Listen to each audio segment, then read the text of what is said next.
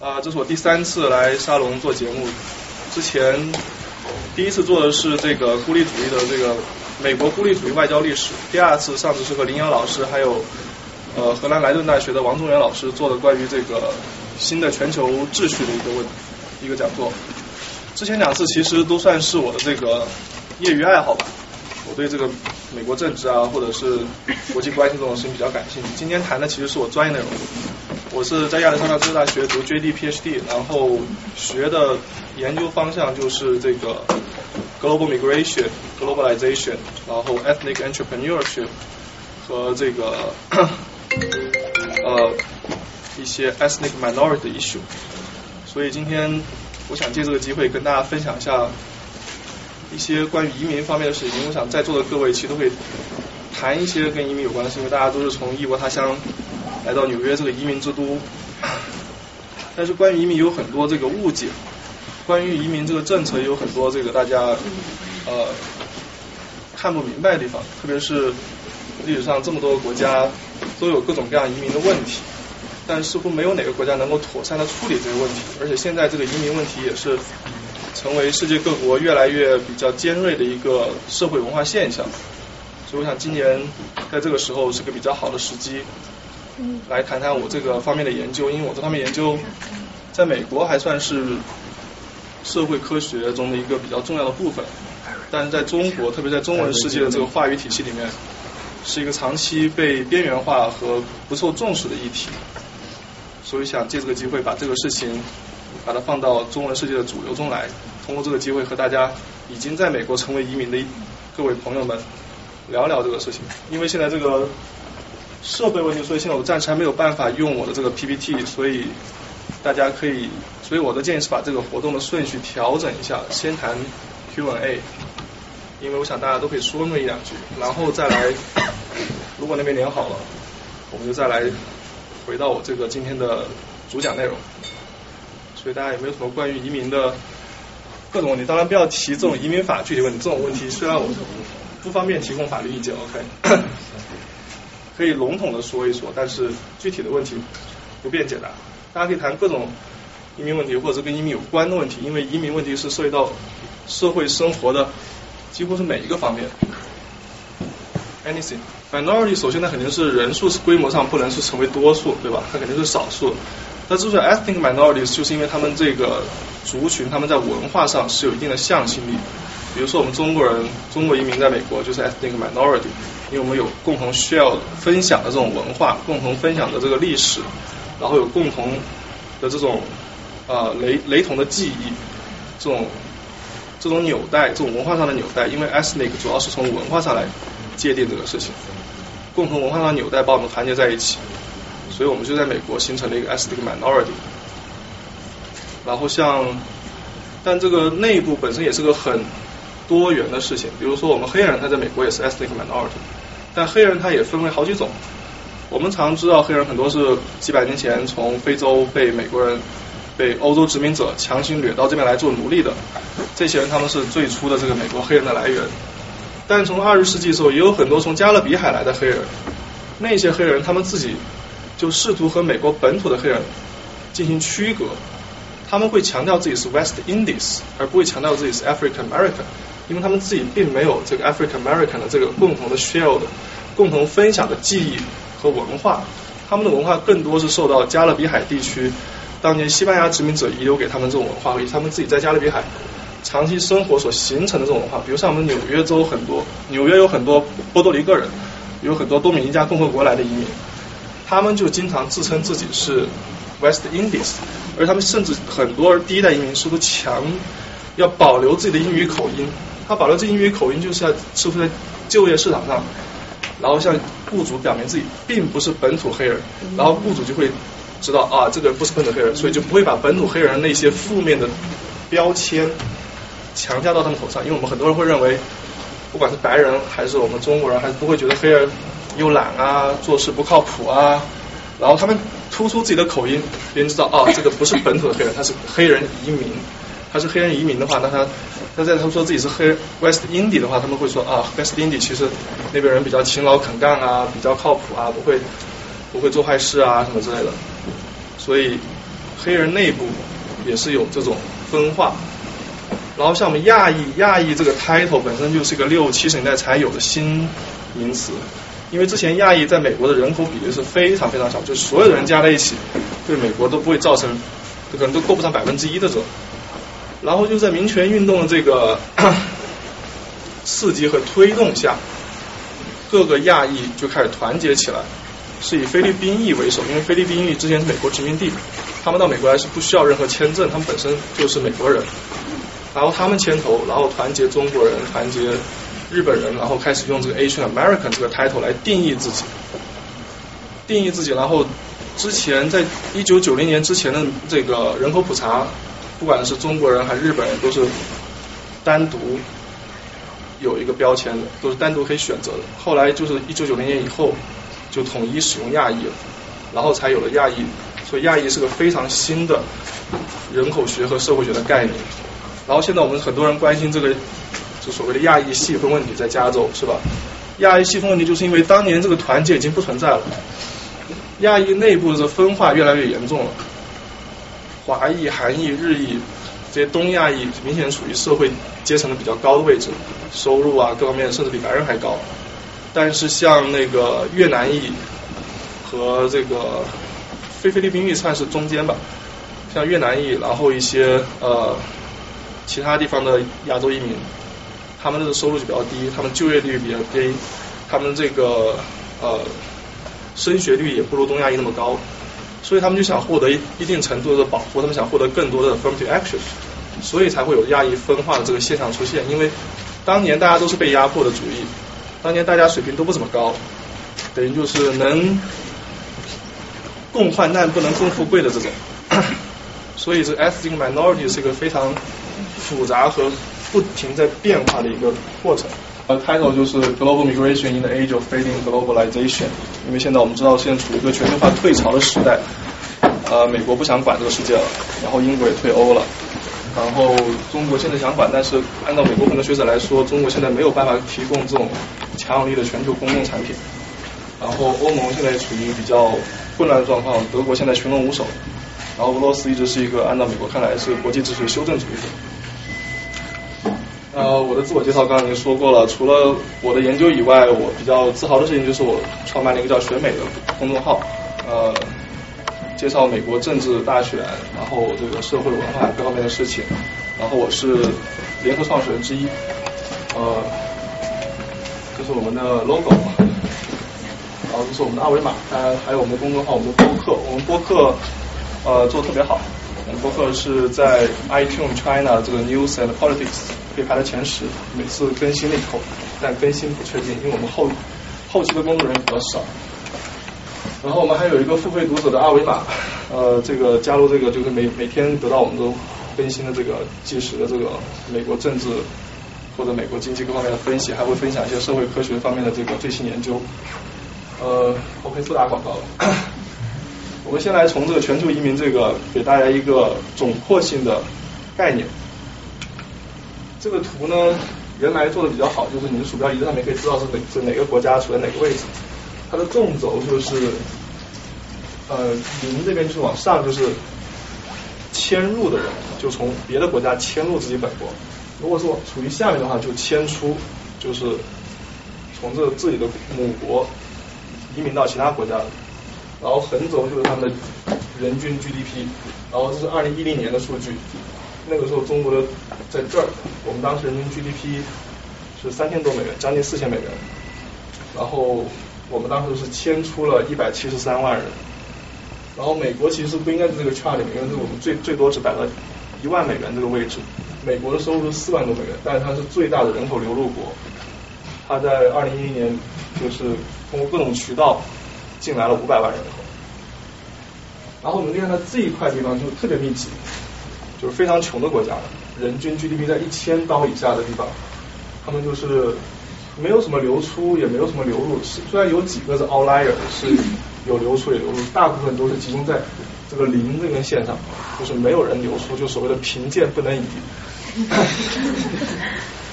但是我们注意到，就是你收入多，其实流出的人也不多。真正在这个上下波动的这个都是一些比较特别的国家，比如像印度，印度其实看起来很穷，它也就刚刚过一千刀的线，但它却有一百万人流出来。然后墨西哥，墨西哥其实案子看起来挺富的，但它也有这么多人跑出来，每年两两百多万人，所以这是一个。然后俄罗斯，俄罗斯它是流入了二十五万人口，所以就是我们的研究就要解释为什么只有这些少数国家才会出现人口流动，所以这个全球移民其实是一些一小撮国家在参与的事情，并不是每个国家都在积极参与这个事，大多数国家都是在这个线上既不流入也不流出死水一潭的国家。在我们看来就没什么兴趣。当然，总体规划总体来看，贫贱不能移是呃，然后这个就是一个全球流流动图。然后我们看到东亚就是流流向就比较复杂，既有往北美跑的，也有往欧洲跑的，然后也有往其他国家跑的。然后印度是流出量最大的国家，它主要是其实大多数人他们是往阿联酋那边跑，往中东那边去做生意，或者去做那些小小商贩什么之类的。往美国的也有，但是其实还不能，其实跟中东的规模其实还不能比。然后拉丁美洲你看就直接往北美跑了，是吧？都是墨西哥和中美洲国家。然后其实那些真正富裕的，比如说美国啊什么这些欧洲啊，他们其实流动并不大。然后这个就是一个刚刚的图，可如果看不懂的话，这个图是世界地图大家比较好理解，就从哪个国家往哪个哪个地区往哪个地区跑。现在全世界有差不多将近三亿人是在这个进行这种全球流动，但是占这个全球总人口的比例是相当小的，而且大多数人他们的流动是在这个州内流动，就是说从这个州的一个国家去那个州的一个国家，并不是这种地域很大规模的。像我们这种是地域很大的，我们从跨越大洋漂洋过海到美国来。那大多数人，比如在非洲这边，那么人口流动其实很频繁。他们其实从非洲这个国家去那个国家，大多是很多人跑往南非这边跑。然后欧洲其实的人口也很流动，也很频繁，因为他们是欧盟嘛，他们的内部这个流动是很很方便的，他们是自由流动区。然后美国去加拿大，加拿大去美国，这也不是在在我们移民研究，在我们移民研究者看来，不是什么很新奇的事情。真正比较引起人注意，就是这种跨州跨洋的这种大规模流动。而真正跨州跨洋大规模流动的国家，可能就二三十个吧。然后这个是得看这三个地区，美国、加拿大跟世界，在过去这个二三十年来的这个变化。当时最新的数据就是二零一零年的，这是我其中一个老师叫李维老师，他是在我们 ASU 做这个人文地理学研究的，所以我借用他这个 PPT 的一部分。你可以看到，九零年的时候，美国这个移民所占的比例只占百分之十不到，然后二十年过去，就是到百分之十三点五，现在是超过百分之十四。但是这个趋势自从川普上台以后，应该是会发生一定的逆转，但是四年会逆转到什么程度，这是值得注意的。然后加拿大其实它增长的频率也，加拿大增长频率也差不多从十六点二增长到二十一点三，但全球的规模并没有发生显著变化。过去二十多年来，三十年来。还是维持在百分之三左右的规模，现在还是百分之三。最新我昨天看了那个 OECD 的这个数据，二零一六年的规模全球还是百分之三左右。所以就是说全球规模没有变化，但是集中在某些国家，特别集中在美国、加拿大、澳大利亚、新西兰的这个所谓的这个呃前英英联邦国家。然后这个就是美国这边和加拿大这边各个州来自各个州的这个。人口规模变化，我们看到，一九六零年、一九六一年的时候，就是现在我们通用的移民法是一九六五年的，一九六年就是移民法执行之前，美国大多数来的是美国、加拿大，大多数来的是欧洲移民，但是现在情况完全不一样了，现在来的美国大多是拉丁美洲、墨西哥跟中美洲国家，然后亚裔增长也非常快，然后加拿大这边就是亚裔增长的比美国还要快。然后墨西哥人口相对比较少一些，但加拿大这边还是保持了一定规模，就欧洲来的移民。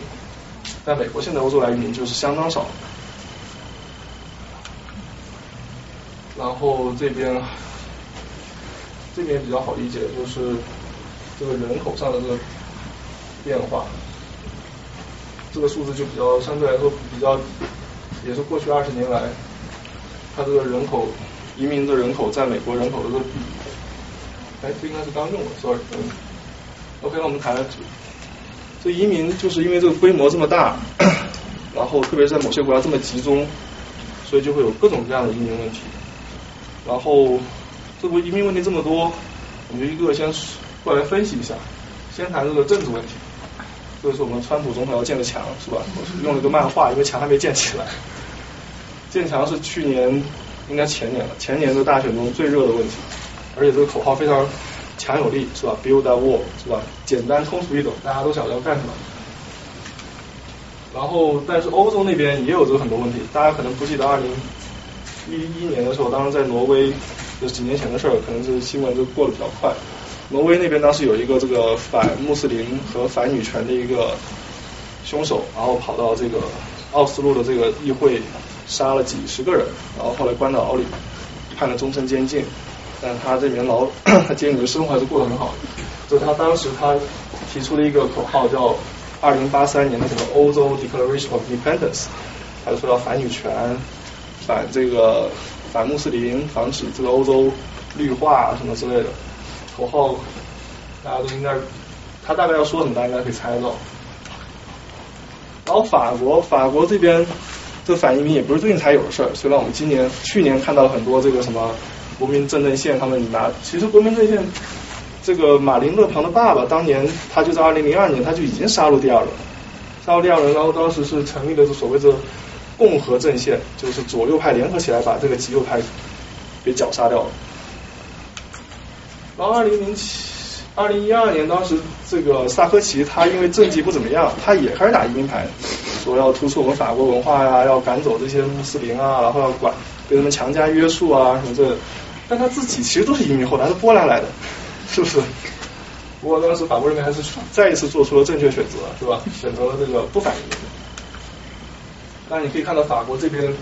他们这个呃清真寺。和这个穆斯林人口聚集区和犯罪率比较高的区域重合程度是相当高的，所以这的确是一个严峻的社会问题。这不是说你反或者不反就可以回避掉的。而这个问题在法国这么多年其实没有得到显著的解决。我不知道现在新任总统会怎么样，但是希望他有一个比较好的开端吧。然后英国退欧我们也知道，二零一六年，然后可以看到这个前往英国的人。其实大多都不是从欧洲来的，前往英国人，待会我会讲，大多是从他们自己前殖民地来的。但欧洲他们现在应该是，呃，应该是前往英国的人从他们前殖民地来的。但英国他们那边最讨厌的人，其实从欧盟东欧那边来的那些人，东欧来那边人，他们就是享有这个欧盟的这个自由流动的权利，但他们的工资或者他们要的工资比本地人低很多，就他们什么都愿意去做，但是他们又不受任何限制，这就让英国人觉得很为难，所以他们要脱欧就是要。阻止从波兰那些地方来的，波兰、匈牙利那些地方来的移民。然后这个我们也知道，就是这两年这个匈牙那个叙利亚还有这个利比亚那边的难民，叙利亚是被内战，利比亚是因为被那个北约盟军给打残了，把这个呃那谁来着？那位上校名字还记不得？啊，卡拉菲，卡拉菲推翻了以后，然后他们这个国家也陷入了内乱，然后就很多移民。呃，就前往意大利、前往西班牙这些地方。然后这个是这两年比较矛盾最尖锐的叙利亚移民最集中的地方，一个土耳其，一个希腊。因为你要进进欧洲，就得从这个关口走。然后这两个国家，他们历史上又是有很多恩怨，是吧？然后土耳其当年是把希腊据为一部分，它是整个奥斯曼帝国一部分。然后还是奥斯曼帝国，呃，在十九世纪初的时候，希腊又独立出来，然后两个国家经常这么相爱相杀几十上百年。然后为这个事情，他们最近又开始闹起了。然后在一些我们大家最不关注的地方，比如卡塔尔，他们有移民问题。卡塔尔那边移民问题主要是从南亚，就刚刚说从啊印度啊、巴基斯坦啊，然后那个孟加拉国，然后这个斯里兰卡来的移民，他们那边从事建建筑业或者这种低端服务业，但这么富的国家居然不付他们工资，然后就让他们觉得很气愤。然后当时在二零呃一零年。反正闹了好几次吧，他们就是要加工资啊，提高这个福利待遇啊，提高劳动保护啊。所以可以说，移民问题不光是我们所关注的这些国家，就是这什么欧美国家，其实在各国家都在成为问题。然后日本那边对吧？他们这个反对这个在日这个韩国移民，然后然后马来西亚那边的移民问题，马来西亚不能叫移民问题，马来西亚应该叫他们族群问题，是吧？他马来人，然后这个华人，然后穆斯林，他们内部这个存在这个张力和歧视的问题也是很严峻的。但他们本质上祖上也都算是移民，对吧？然后这个中美洲地区这两个国家这两年是 特别乱，然后通过墨西哥跑到美美国这边来，而且很多来的都是未成年的小小朋友，就是没有家长陪伴的情况下穿越美国边境过来。然后过去这几年其实是墨西哥在帮我们挡住这些人过来。当前就是在川普上台之前，当时奥巴马政府是。呃，跟墨西哥这边有合作，然后让他们来管制他们的边境，防墨西哥等于是成了美国的第一道这个防线那种感觉，在防止中南美洲这两这两三个国家的移民的时候。然后今年这两年比较呃严峻的这个罗兴亚人，他们其实也是移民问题。罗兴亚人是在缅甸那边的一个少数族裔，他们呃现在是没有国籍的状况。他们缅甸政府迫害他们，也不要他们，他们想去这个孟加拉国，孟加拉国现在接受不了这么多人，所以这两年都是国际人权问题上一个比较尖锐的问题，这个问题可能大家都不是非常清楚。然后还有这个经济问题，经济问题我们大家知道，川普和这些川普的支持者，那些保守派人都会第一反应就是啊，移民来抢我们工作的，是吧？They steal our jobs，然后。然后那个不光是这种低端服务业的来抢这个美国白人和黑人的工作，然后会觉得我们这些呃从外国来的这些高知识、高技术水平的移民，其实也是在跟美国人抢工作。但是移民他们除了工作以外，其实移民在美国也创造了很多工作，就是我们知道很多这种创创业公司是吧？不光是硅谷创业公司，这种大的创业公司也有，小的创业公司也有，这种低端服务业的创业公司也有。基本上按照最新的数据，二零一五年是每十个美国人里面就有一个是为移民所创办的公司工作。然后，美国现在最快的发展就是私营企业里面百分之二十一的 CEO 是移民。然后根据这个统计是财富五百强百分之四十多的这个公司当年都是移民或者是移民的子女所创办，就是第一代和第二代移民创办。我们在的这栋楼，这个 David。And Samuel Rose Building，它其实就是第一代移民创办的。Sam Samuel 和 David Rose 他们当年是以色列来的移民，他们一八九几年跟随父母来到美国，然后后来在房地产业打拼，成了纽约的房地产五强之一。然后后来他们一直投资这个艺术类的慈善事业，后来他们的子女就是给肯定很多人捐了很多钱，然后这栋楼就以他爸妈的名，应该是以他爸爸和他叔叔的名义去命名了。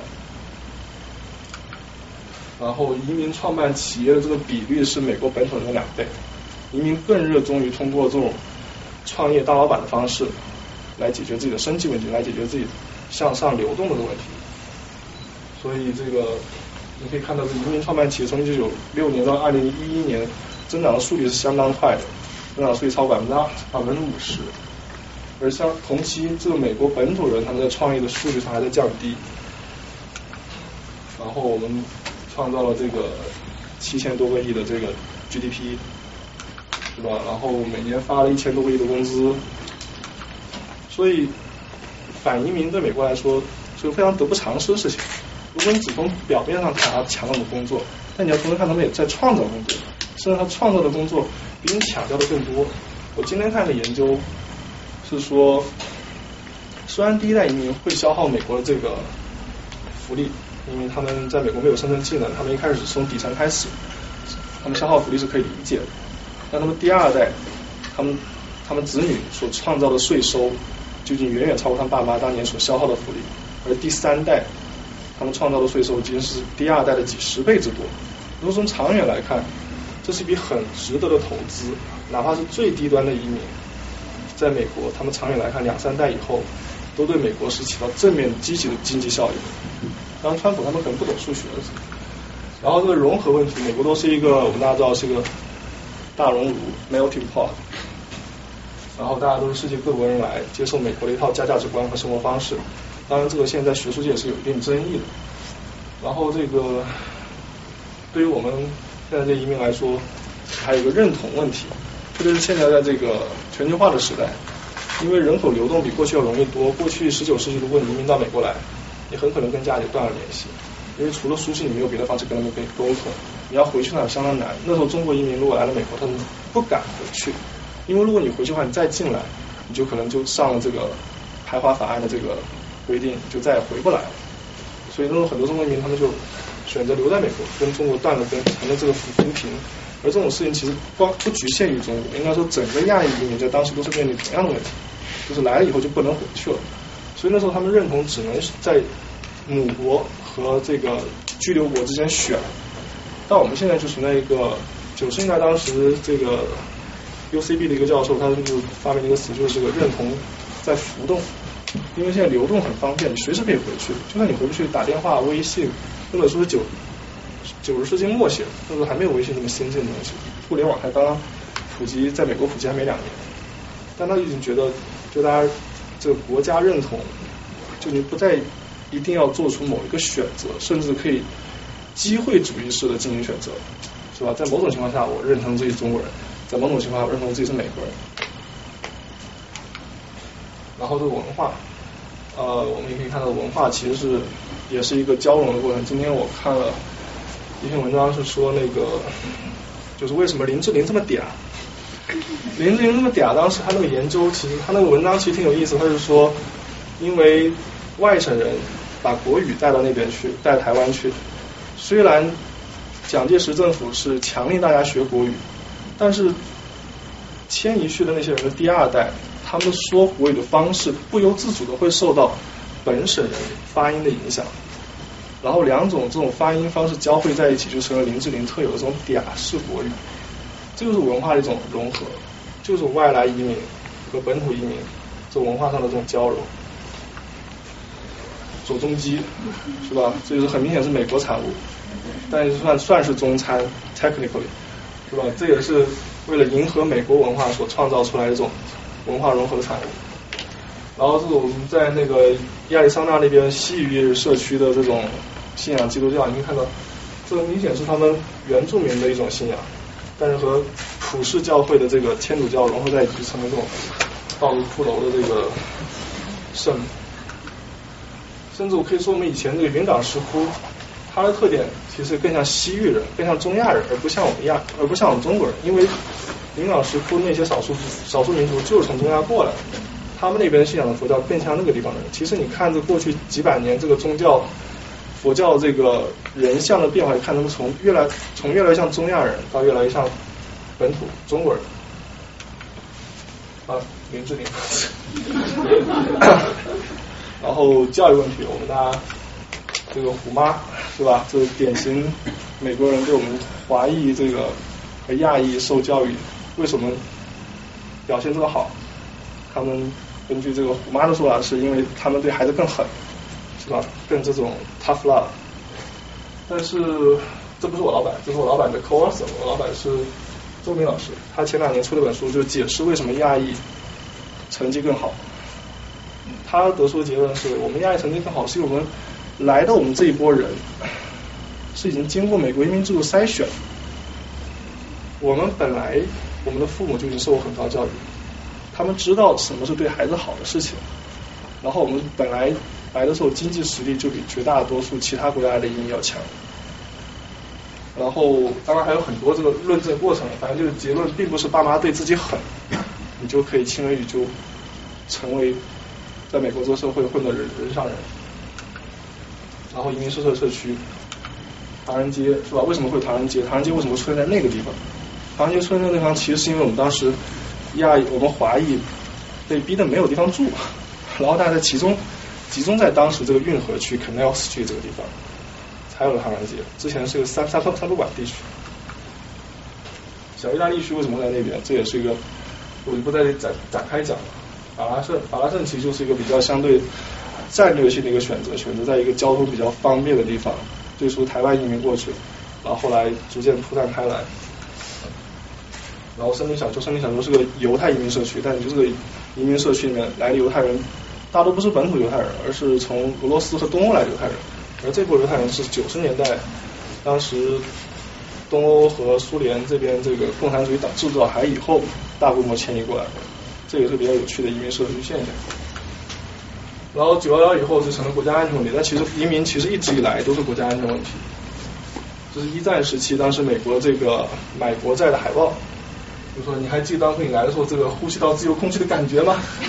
是吧？现在你要去买国债了，来支你要保护你要给这个保护你的人去出钱，是吧？当时美国这个国家安全问题到什么程度？就是每七个人里面就有一个是交战过双方的移民，而且是第一代。所以当时他们会觉得这些人心怀不轨，是吧？因为而且当时美国还没有参战，美国一直到一九一七年参战，但是一九一四年开战以后，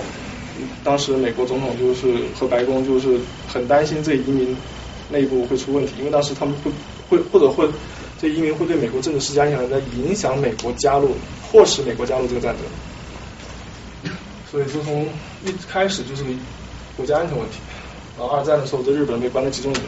虽然这也是几十年在西海岸的恩怨的结果，但终究这还是国家安全问题，因为他们觉得什么美当时西海岸的这些人觉得这每一个日本渔民都是这个大日本帝国海军的上尉，什么之类的，然后后来把他们关到集中营里去了，关在集中营当然就散布了西部的很多州，我们亚利桑那州有几个我还去看过几次，我们有几个教授有专门做这方面研究的。九幺幺以后，这个伊斯兰教的这些活动中心就有很多这个标语。现在其实穆斯林啊，然后伊斯兰教徒，他们也都是被这个美国的国家安全机构盯得很紧，甚至有些仅仅是因为啊，哪怕他不是穆斯林，他只是缠了头或者留了大胡子，都会被盯上，因为美国国家安全系统就是有时候会比较蠢。还有很多问题呢，就表面上看起来不是移民问题，但本质上就从应该说从我的一个角度来看，它是移民问题。比如说巴以问题，巴以问题最初就是个移民问题，是个犹太复国主义。犹太复国主义是什么？就是欧洲犹太人移民到巴勒斯坦去的一个这个这个事儿。因为移民去了很多犹太人和本地的这个巴勒斯坦人起了冲突，和本地的穆斯林起了冲突，然后才有了这个什么两国方案，才有了以色列建国，才有了现在的一系列各种各样问题。为什么当时没有这个犹太复国主义，没有这个大规模从欧洲迁往巴勒斯坦这个大规模移民的话，现在也不成为问题。然后现在还有犹太定居点问题，犹太定居点其实也是个也是个移民问题。甚至美国独立在我看来，这还是个移民问题。美国独立其实是一撮移民和另外一撮移民为了某一个移民的问题，一撮移民第一撮移民当然是革命派是吧？所谓的爱国者，那另外一撮移民。就是效忠派忠于英王的那些移民，为了某一为了很多问题中的一个移民问题，这个移民问题他们想西进，但是当时英国政府不允许他们西进，说西西部要继续保留给印第安人。然后当时美国当时不答应，当时美北美殖民者当时不答应了，说我们要要西进，要扩大更多领土啊。然后这是众多双方的焦点问题之一，然后就打起来了。所以，然后还有像这个美国这个很多黑人当年就是从。非洲那边强烈过来做努力的，这是在我们移民上叫 forced immigration。所以在我在我们搞移民研究看来，什么问题最终都可以从移民的角度去切入。那这么多移民问题，是不是政府应该管一管，对吧？但是很遗憾的是，管的都很失败。我们先来谈几个经典的失败案例。这个是澳大利亚，澳大利亚他们有一个白澳政策，就是澳大利亚是白人的澳大利亚。澳大利亚这个地方比较神奇，他们在十七世纪被英国发现和征服以后，他们就一直担心澳大利亚会被周围的亚洲国家给入侵。当时亚洲国家对对方没什么兴趣，好不好？然后他们从十十九世纪、二十世纪初获得自治领权利的时候呢，他们就推出这个白澳计划，就是说亚洲移民不能来，只能欧洲移民来，应该说只能英国移民来。他们会觉得亚洲移民都是这样的，他们要把这个澳洲联邦从亚洲移民的这个威胁中拯救出来。然后推出白澳政，他们就说啊，我们要欢迎从英国来的老大哥。当然，英国最终没有很多人去澳大利亚，来的很多是在他们看来二流的白人，就是从东欧和南欧来的白人。但问题是，从二战以后，亚洲移民还是去了。因为他们跟亚洲移民，他们跟亚洲做生意做的越来越多，你做生意做的越多，自然会吸引很多亚洲移民到这边去，而且结果后来现在变成这样，他们在九十年代的时候最终承认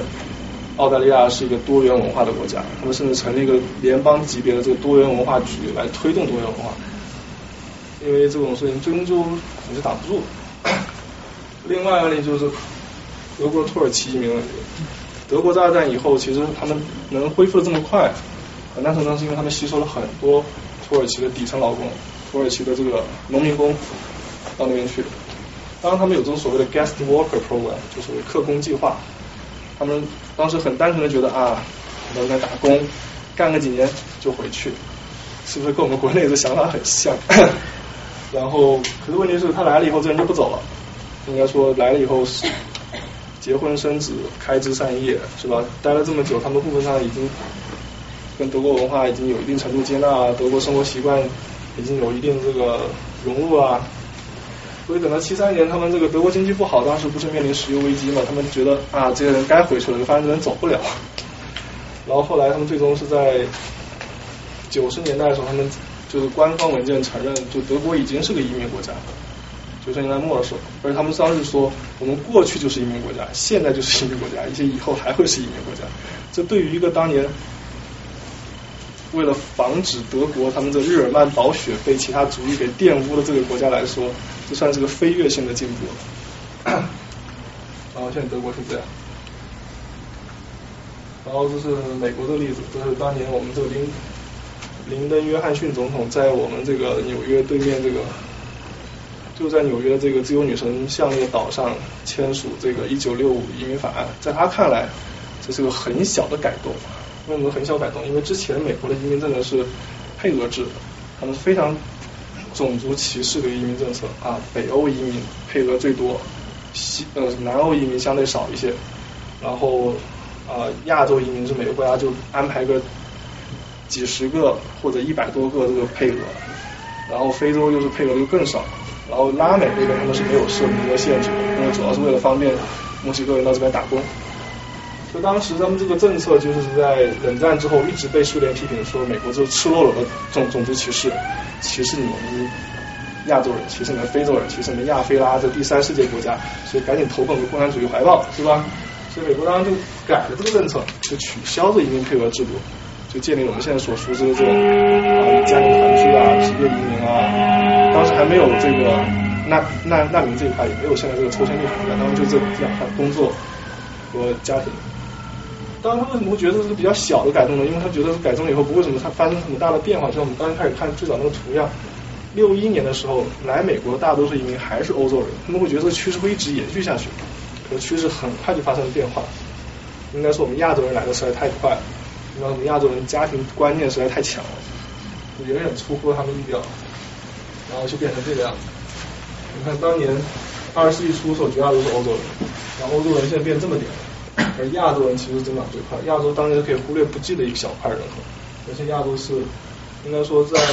呃，这还接着二零零零年的数据，应该说在经济危机以后，亚洲人的增长数据，亚裔移民的增长数据超过拉丁裔的，因为待会我会给你们看个图，就是墨西哥人开始往往回走，那他们那些国家都是所谓的这什么成功国家，他们不是那种。非洲啊，拉丁美洲那种失败国家，那种失败国家管理不好移民是可以理解，因为他们连自己边境都找不到。这个呢，是我一个在 A S U 的师兄，他去那个坦桑尼亚做研究，是他们村里的地理图。你可以看到，他们根本不知道什么叫地图，根本不知道什么叫，根本不知道怎么规划他们自己的村子和这个县，更不要说他们的国家的边境哪，他们都搞不清楚。我们师兄那边去跟他们合作的一个重要。方法就是啊，我帮你们画地图，然后你接受我采访，然后都是做了比较高尖尖的图出来。然后为什么移民政策会失败？我们来谈谈这个问题。第一个其实是这个应对的不及时。为什么应对不及时呢？因为当年没有这么多移民想来，因为当年很多移民被这挡住了。这当年这香这个广州那边一张广东的照片，当年有大逃港现象。很多中国人翻山越岭的去香港，但是当时中国是有这个边境管制，所以边境管制非常严。你跑出去的话是很容易被枪毙的。所以那个时候大量的不光是中国，还有像呃俄罗斯也是这样。俄罗斯它是在十九世纪它是禁止给犹太人发签证的，这个人签证是在另外一个国家获取的，他是俄罗斯的犹太人，逃到第三国，然后才有了自己的护护照，然后才能离开这个国家，迁向我来到美国。在历史上很多国家都采取这种禁止人口流出的政策，当然理由各有不同。其实英国在十九世纪初的时候，它也禁止这种高技术移民，就是那种技术工人移民，他们防止技术工人把技术从英国带到美国去，或者带到其他国家去。然后德国、法国也有类似的政策，特别是重商主义时代，是吧？他们把这个人口看作是国家这个税基，看作是国家这个大国重器，是吧？因为他们掌握了这种特特殊技术，发明家啊什么之类的。然后，其实像美国这边这个难民政策，现在难民法是一九八零年才有的，之前并不是主要移民政策之一。所以美国和大多数西方国家，他们之前根本没有预料到苏东巨变，根本没有预料到这个铁幕会被很快打破，就根本不会预料到铁幕打破之后会有几百万人突然就冲出来了。所以他们之前的移民政策是非常的简陋，非常的不完整，也非常缺乏应变性。然后你看到这个这个世界移民的变动，就是从就突然有一个跃迁，从这个。八六年、八七年，当时这个波兰团结工会开始逐渐掌掌握政权，逐渐开始跟镇政府对着干以后，然后就一直维持在一个相当高的水平，这是出乎美国和西方大多数国家所预料的。当然，除了这个难民以外，还有像比如说我们中国进入 WTO 以后发生的变化，然后什么中国跟美国建交以后，为什么突然有这么多人跑出来啊？各种方式是吧？然后呃。所以这是他们这个应变不足的一个体现。然后还有一个他们怎么不足，就是就所谓的我在我看来叫移民殖民后遗症。我们可以看到去这些国家的移民，去这些移民输入国的这些移民，其实大多数都是跟这个国家本身就有千丝万缕的联系。比如就是去英国的印度移民，或者是。南亚移民，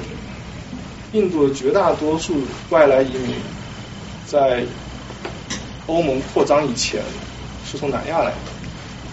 应该说从英国的前殖民地来，因为这些移民本身就跟英国有很多联系，他们在英独立之前，他们可能就获取了英国护照，或者是跟英国有什么政治经商联系，所以对他们来说，你独立了以后你要去英国也并不是难事。就是齐达内，齐达内他是阿尔及利亚移民，阿尔及利亚移民的后代。法国队当时很多是所谓的马格里布移民，马格里布就是北非法国的前殖民地，包括现在阿尔及利亚、突尼斯啊、摩洛哥啊、马里啊这些国家。现在法国的这些穆斯林移民，主要就是所谓马格里布移民，他们就是从法国的前殖民地过去的，这因为是前殖民地。所以这些应该说，你当年留下烂摊就得你自己收拾，是吧？不是说你独立了或者把这个允许这个殖民地独立了以后，这事儿就不归你管了。因为当年这纽带还在，网络还在。你在殖民地时期的时候，可能已经有很多啊，这个马格里布的移民去了法国工作和生活，不会因为你仅仅把这个国家独立以后，这移民这个国际的这种网络就因此而断掉了，只是可能多了一道手续。然后美国是很多菲律宾移民，菲律宾移民，菲律宾原来是美国殖民地，是吧？他们来美国是没有不需要办签证的，不像我们华裔或者其他亚裔是有这个名额限制的，他们想来多少就来，来来来多少那种。所以菲律宾移民其实，在我们华裔，应该在我们亚裔里面，还是曾经是处于领导地位，因为它不存在身份问题，他们很适合做这个政治动员啊，或这种草根运动这种这种政治性的。可以扮演这种政治性的领导角色，然后这是日本的黑船事件，就是我们美国十九世纪这个佩里将军扣关日本，这也是日本移民开始逐渐向外扩张的第一步，因为你们被打门被美国强行打开了，然后日本开始进行现代化，日本进行现代化以后，一个重要特点就是他们人也开始往外走了。然后就是美墨战争，美国从墨西哥抢来的地，本来可能美国没有西语的人，因为你抢了别人墨西哥的地，所以才有西语的人。当年美国他们曾经不想要德克萨斯，就是因为他们觉得德克萨斯太黑了，德克萨斯那边都是西语的人。当时南部的州是觉得，哎呀，他们来了以后会不会把我们这国家变色呀，是吧？但是这也是美国自己制造的问题，是吧？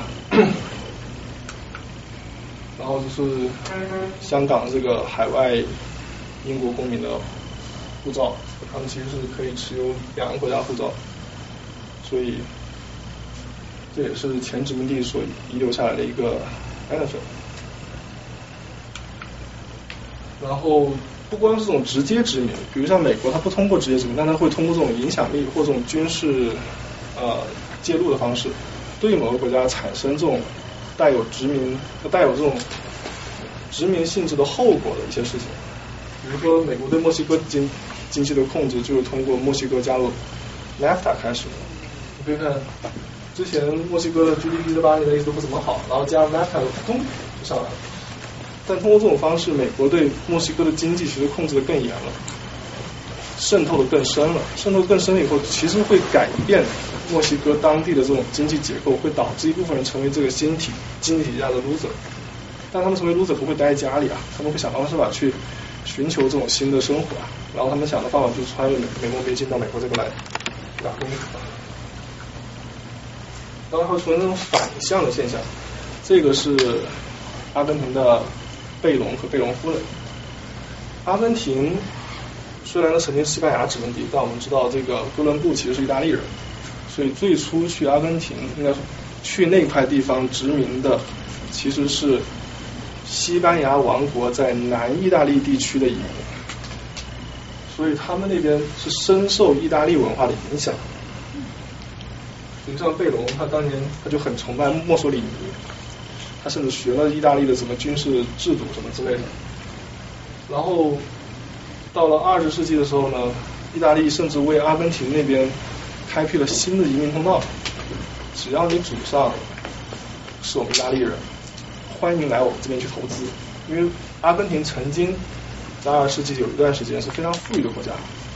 甚至比意大利还富裕，特别是比南意大利要富裕的多。所以欢迎你们来到南意大利去投资，到那那不勒斯这个地方来。所以这成了一个反向的，就殖民所造成的一个反向的后果。这是从阿根廷来的意大利球星卡莫拉内西，是吧？这是典型的一个反向移民的一个例子。然后梅西我们也知道，他是他虽然是阿根廷人，但长期生活在意大，长期生活在西班牙，所以他这个国家认同其实他是。他虽虽然做了选择，但我觉得他可能文化上其实更接近他的敌人，而不是他的队友。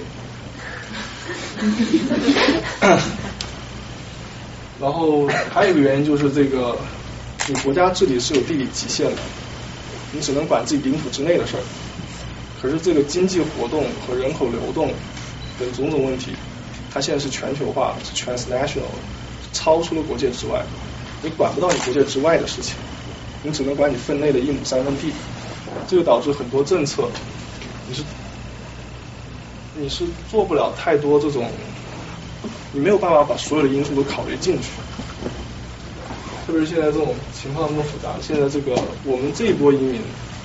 就是二十世纪中期以来这一波这个 global migration，其实人口规模上甚至还不能和十九世纪的相比。十九世纪当时是光跨大西洋的移民就超过六千万。而当时人口才十亿都还没有，所以当时的这个移民的比例，移民规模从比例上来说，其实是比现在还要高得多。但是我们现在这波移民，这 global migration 的特点，就是我们有了更先进的这个运输方式，更先进的通信技术，所以把这个人口移动的速率和规模都大大扩大。应该说，特定国家的规模和速率大大扩大了。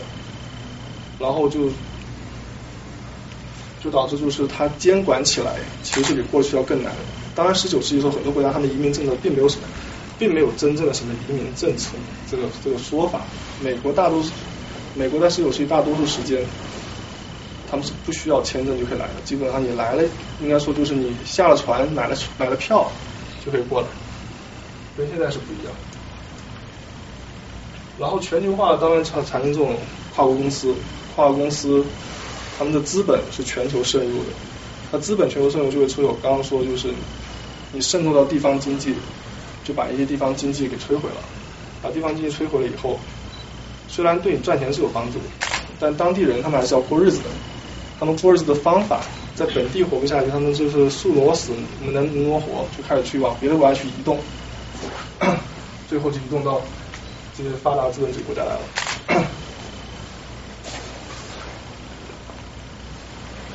然后这是广州的非洲黑人，非洲非洲商人应该说是，大多他们是商人，他就是个典型的例子。我能应该说我师兄跟我说，他是在中央大学读的本科和硕硕士，他就跟我说他的研究就发现广州那边很多黑人，他们之所以来广州做生意，是因为他们在国内的这个。农业被中国农民给摧毁了。他的研究就是研究呃中国的那些湖南啊、河北啊这些农村，大量的中国农民去非洲去开垦土地，然后由国家进出口银行等这种国家去提供经济上的支持，然后他们那边一开就是上千空空顷的这种，既有。国营企业在非洲开地，也有私也有私人农民在非洲开地。当然，非洲农民他们经济上肯定是不能跟我们中国农民去媲美。然后他们失去地了以后，就相当于是一个现代的羊吃人的问题。当然，他们种的不是他们养的不是羊，他们那边是种剑麻。剑，因为中国不是有耕地红线嘛？耕地红线的话，就意味着很多地一定要保留下来去种田，再去种粮食。可是像剑麻这种。工业用品在中国是有非常大的需求。剑麻主要是用来，比如说我们做的电梯，它里面最核心的部分是剑麻，它的韧性是超过钢的。然后像这个那些远洋轮船那锚，它也是核心是用剑麻。但中国没有那么多地种剑麻，因为剑麻是很占地方的一种经济作物，所以能去到非洲去生产。然后去非洲生产导致很多非洲农民失去了田地，然后他们本国又提供不了那么多就业。所以他们就跟着中国的这个生意返回到中国来去做生意了，所以这就是全球资本对地方经济造成的摧毁，然后反过来又反噬自身的一个现象，一个典型的例子。然后这也是 这也是这个全球这个资本对地方经济产生的一个影响的负面例子，就不展开了。然后现在我们这个你看，这是我从 AMC 截来的图，AMC 现在是被我们这个万达老板给买下来了，然后和这个世界著名电影摆在一起的是我们的方法，对吧？这也是这个说明现在这个全球化已经不再是单向的，已经不再是所谓东或者西，或者是从某一个国家流到某个国家，现在是多元的交叉的。像刚我举的几举的几个例子，其实都是反向的。中国对非洲造成影响，然后非洲对中国造成影响。这个西方的这个呃美国的这好莱坞影响了中国，然后中国把好莱坞的鞋买下，然后中国的电影到这边来放。虽然现在主要观众是中国人，但是终究这也是一个好的进步，多了一条线，多条反向的这个 connection。毕竟这个现在跟当年不同，当年只有我们江天同志可以看到这西方的这个。呃，反革命的这种题材的电影，现在人人都可以看到，是吧？大家你要看好莱坞电影的话，去电影院看就是了。虽然更新的时，现在可能很多好的电影都是全球同步上映，对吧？这跟当年的时代就已经是非常大的不一样。还有这个全球恐怖主义，全球化造成这种全球的这种银行体系、全球信用体系，然后出现了比特币啊这种可能会被恐怖主义用来洗钱的这种方式。这种脱离这种监管，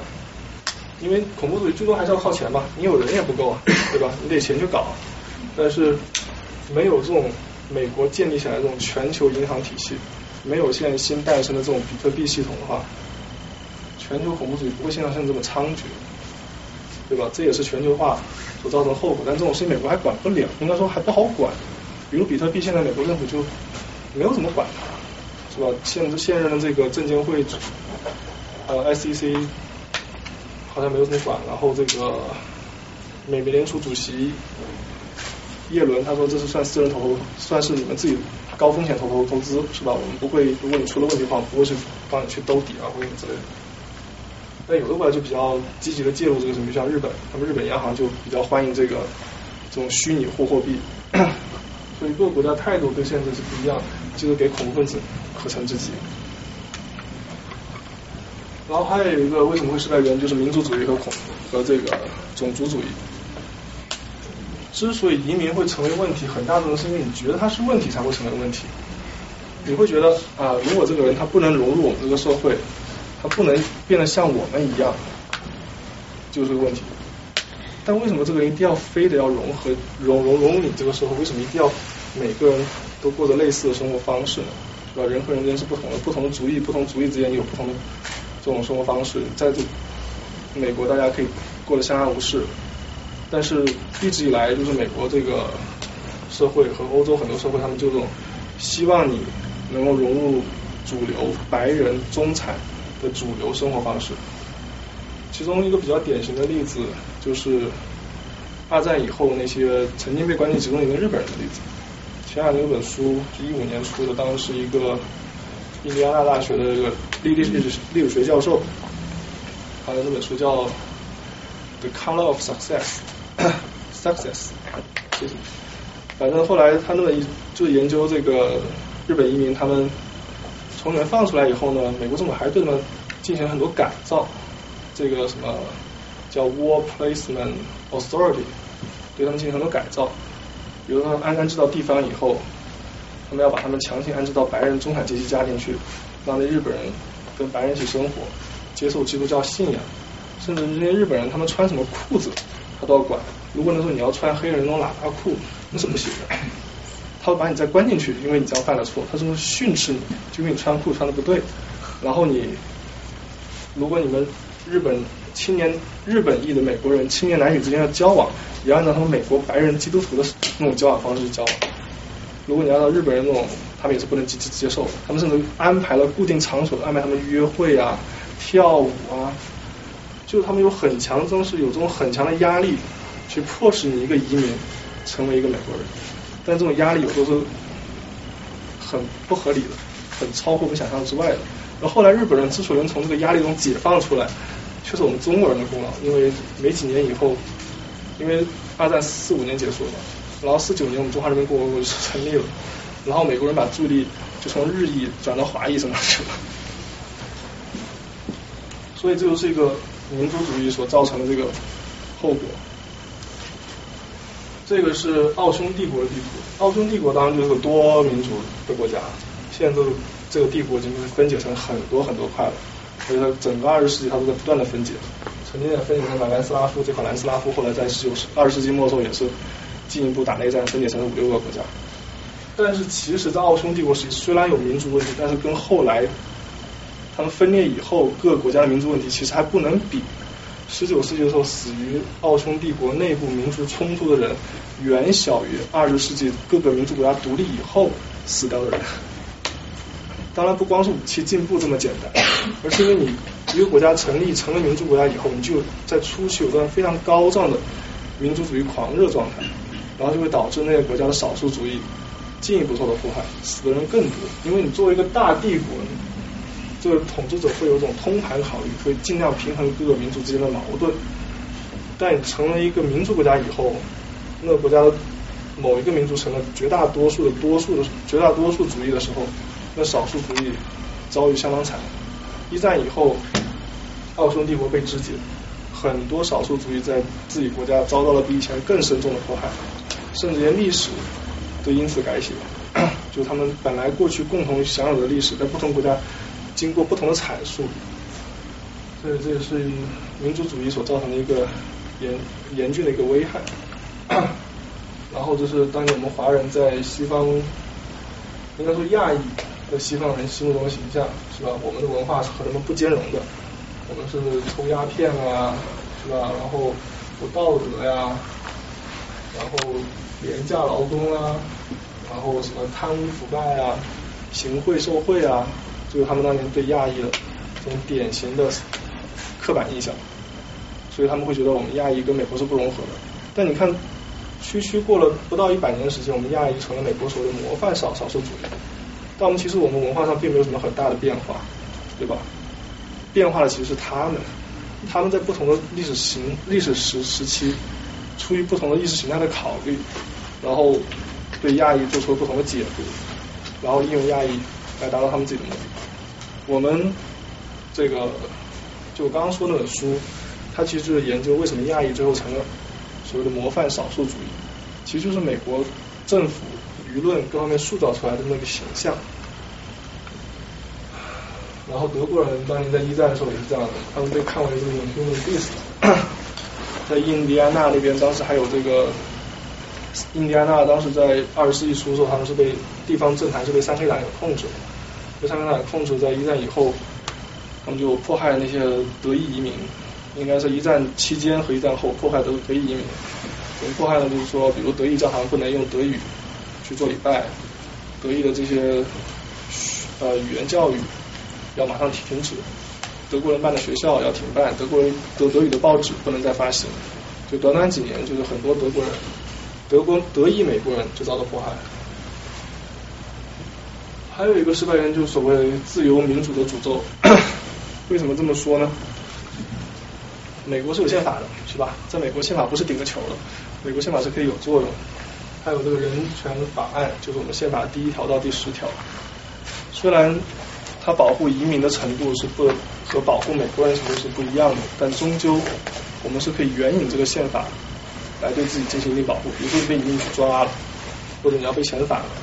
你是有一定程序，他们要走，不是说你抓了以后马上把你送走。或者把你家门砸了，把你玻璃窗户砸了，断水断电，赶紧走。在美国这种事情是不会发生的，大家不要联想，没有说什么事情。所以这边是有一个程序是要走，然后这个程序呢，在美国是相当慢的，慢到什么程度？就是美国移民法庭积累案件的数量，从二零零五年到二零一六年，积累案子是越来越多，而法官人数没有显著的增长。法官人数没有显著的增长，是因为在那段时间，奥巴马提提的很很多人不想做移民法官，移民法官赚的钱很少，就十来二十万，做个移民律师干啥不好，是不是？而且做法官的话，工作压力也很大，因为这案子实在太多，处理不完，所以压力越来积压的越越来越多，积压的越来越多意味着，像川普政府现在要抓人，会把人送到移民法院去，他排几年才轮到他去上个庭，然后再排几年才能把这个庭审完。然后再排几年，这个人才能滚，在川普他们看来，所以这其实不会有什么很大成效的，这是至少是一个以十年为代为为为跨度的漫长的司法挑战。现有的已经有这么多了，你可以想，如果川普现川普现在大规模抓人，对移民法院造成的压力只会越来越大。而且这两年我看他们移民法院，他们是每年他们的移民法官协会都会有出个报告嘛。移民法官这个流失率是相当高，就是说你来的人还赶不上他们走的速度，而移民法官现在很多也年纪大了要退休啊或者怎么样的，而且现在移民法官还不是有很多人愿意给政共和党去干活。奥巴马当年已经是很努力了，他被称为 deporter in chief，在历史上在川普上任之前他是遣返移民最多的美国总统，在他任内八年遣返了二百五十万。当然，在他在共和党看来，他远远做的不够啊，对吧？他做的再努力，他当年他这么努力的目的是想说啊，我已经把你们所希望我做的事情给做了，共和党能不能配合下我通过移民改革？但共和党就觉得，哎，你做的还还是不够，所以你这么卖力，我还是不给你通过移民改革。当然，是没有办法跟我们共产主义国家比了，是吧？这个是缅甸，缅甸在红色高棉上台以后没多久，就把大规模的人从城市驱赶到乡上乡下。然后很多人死在路上，或者各种迫害方式，这也是一种国内移民，是一种政府驱动的国内移民造成的恶果就是这样。柏林墙，这也是个移民问题，对吧？禁止自己国家的人迁移到跟自己同根同种，只是不同名字的另外一个国家去，共产主义可以干得这样这样事儿。然后当年古巴在八十年代的时候，当时不是说啊，你们美国人不是喜欢我们古巴人吗？来，我放一批罪犯到你那边去，一下就放了几十万人口到美到迈阿密。所以美国就是因为没有不像共产主义国家这么不遵守法治主义，所以美国你要搞点移民的事儿是很困难的。不管你是亲移民还是反移民，亲移民是吧？你看这些当这个川普出了这个穆斯林禁令以后，这就是在那个 JFK 机场那些抗议的人人群，是吧？当然不光是抗议了，马上就起诉了，是吧？起诉川普川普政府这个 cap。这个穆穆斯林禁令，这个是我们夏威夷州的总检察长，不光夏威夷州，夏威夷州、加州、华盛顿州、明尼苏达这些州的检察长都起诉川普，然后这个案子就 Travel Ban 这个案子打了好几次打最高法院，然后他们一直还在找各种各样的漏洞、各种各样的特殊情况，现在还有各种各样的争议，在各个不同的联邦法院里面挑战了川川普川普政府的司法部，就是川普想做点什么事儿。不管你亲移民的事儿还是反移民的事儿，在美国都是很难的，因为美国哪怕你要搞个移民法案，立法程序相当的复杂，是吧？你要先是众议院或者不管众议院还是参议院先提个法案出来，然后有两边要各自搞自己的什么听证会，是吧？各方面的这个利益团体来发发自己的声音，然后听证会以后，然后双方还要各自去表决，表决了以后这不同的法案还有不同的版本，然后大家还弥合一下冲突。呃，然后要开这个 conference，众议院跟参议院要弥合这两个版本之间的不同的地方，然后再交给总统去签字。你签了字还不见得能马上就有效，比如像奥巴马，哦，走吧马 care，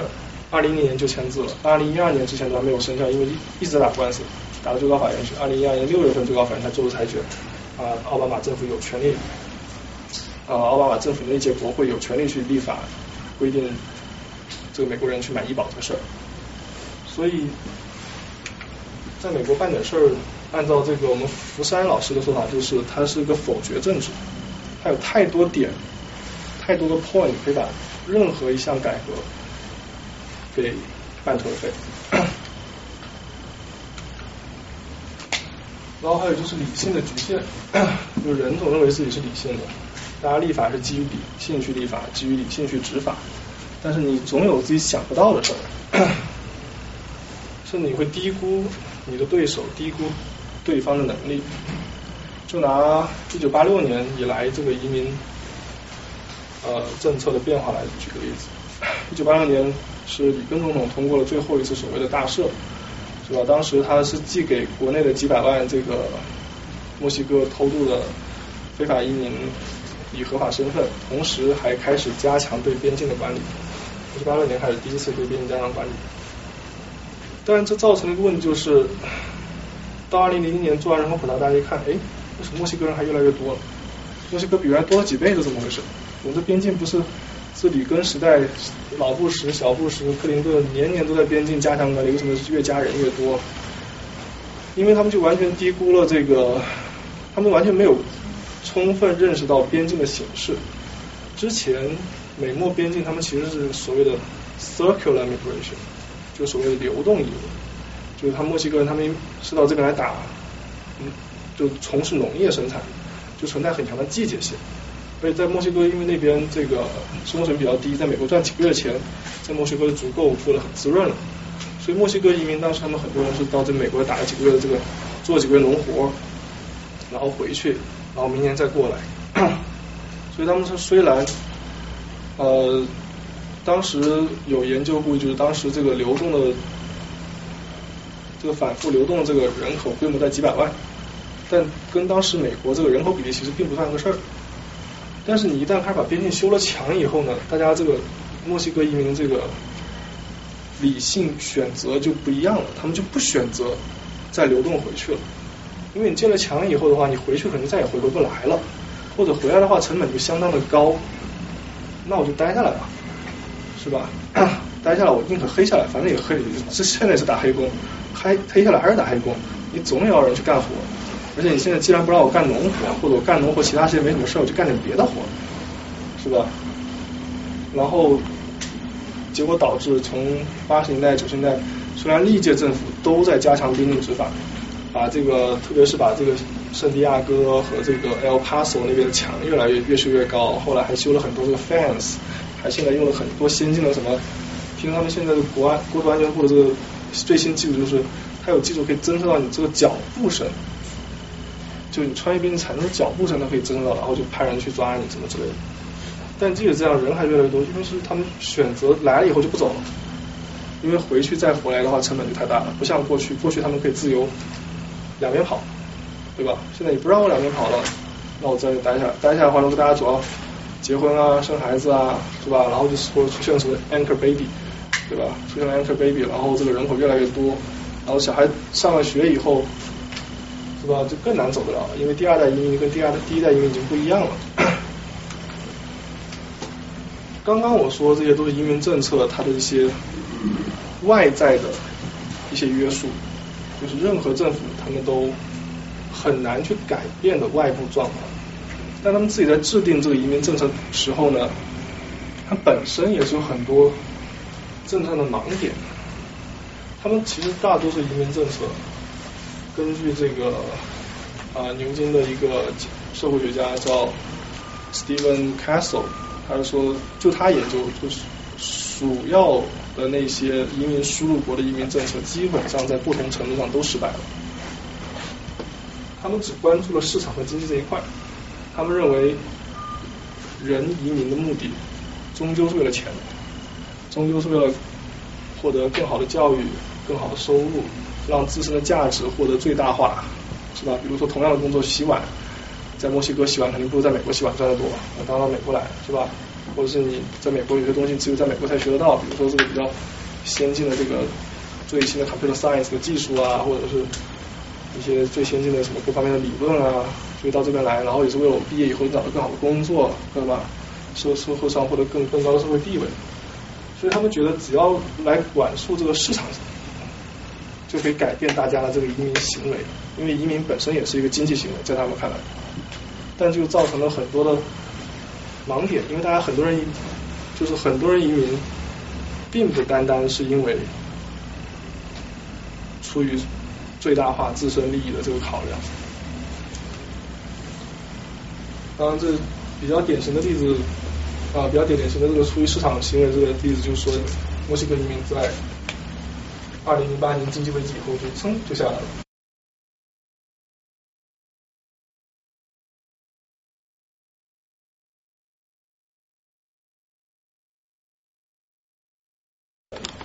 或者在美，或者在别的国家生了孩子，然后你整个人生的规划就发生了变化。比如说，假设一对夫妻他们到美国来，本来打算要回国，就后来生了美国公民的小孩儿，然后他们可能觉得啊，可能要为了子子女下一代，可能留在美国可能更好，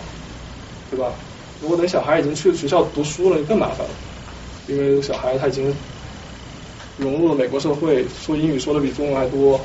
然后各种生活习惯已经开始跟父母不一样。我如果你就在茫然把举家又迁回中国的话，对小孩也是件很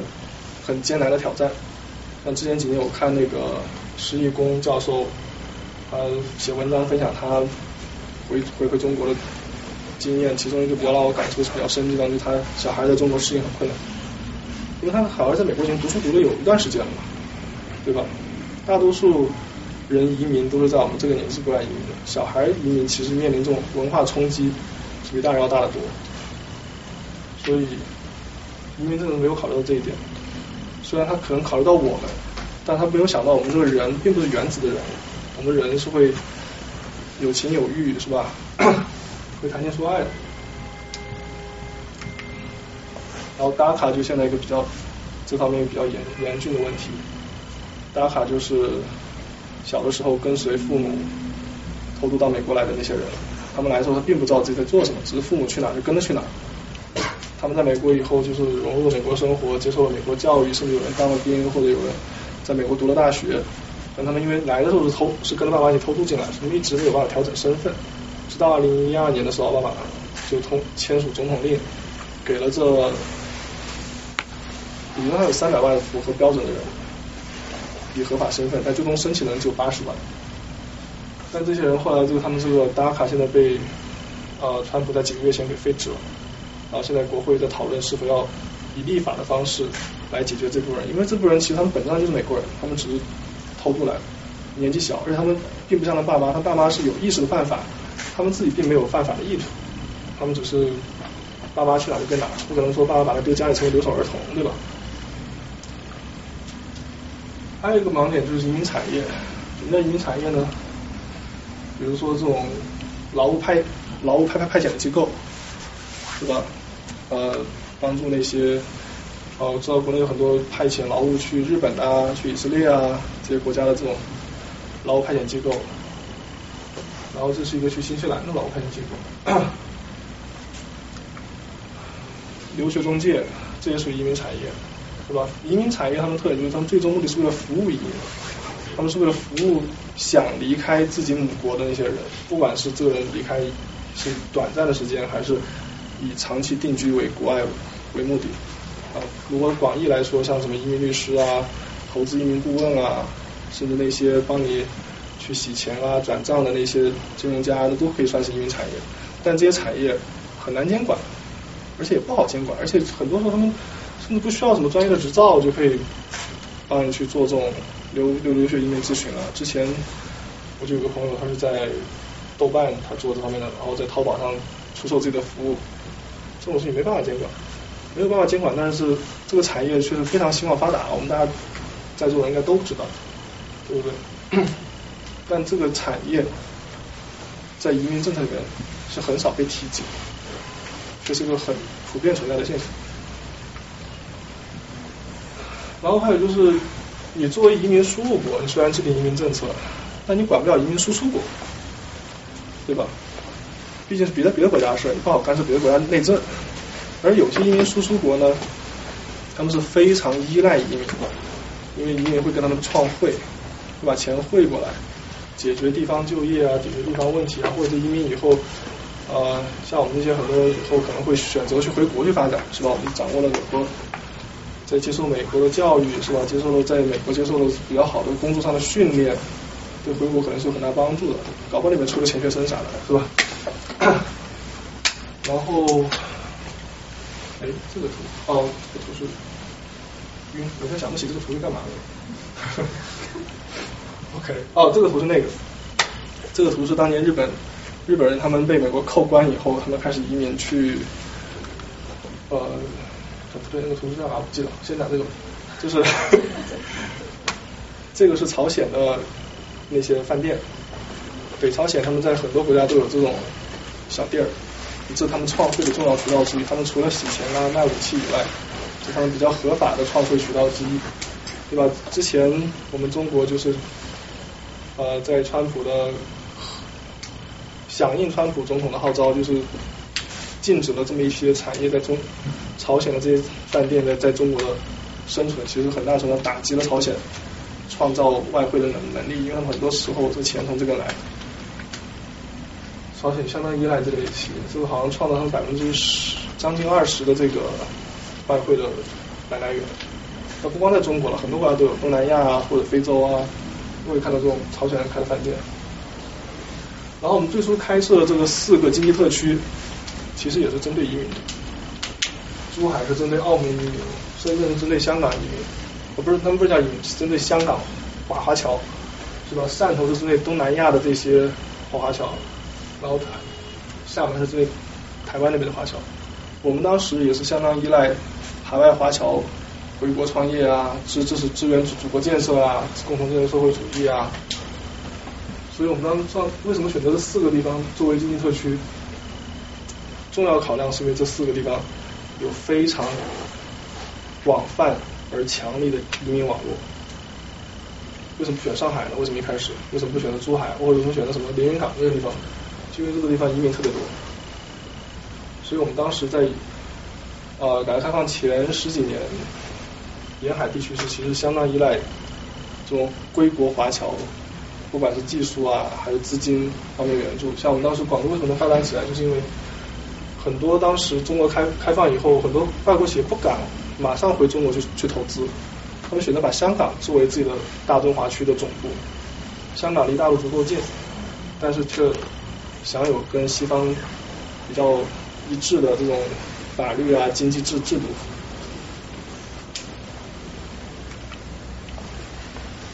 其实很多发达资本主义国家，特别是后新兴发达资本主义国家，或者后期发达资本主义国家，他们在初期都有这么一个移民往外大规模流动的时期。就像日本，是吧？刚刚日本被美国扣关以后，就很多日本妇女，他们去东南亚从事色情产业，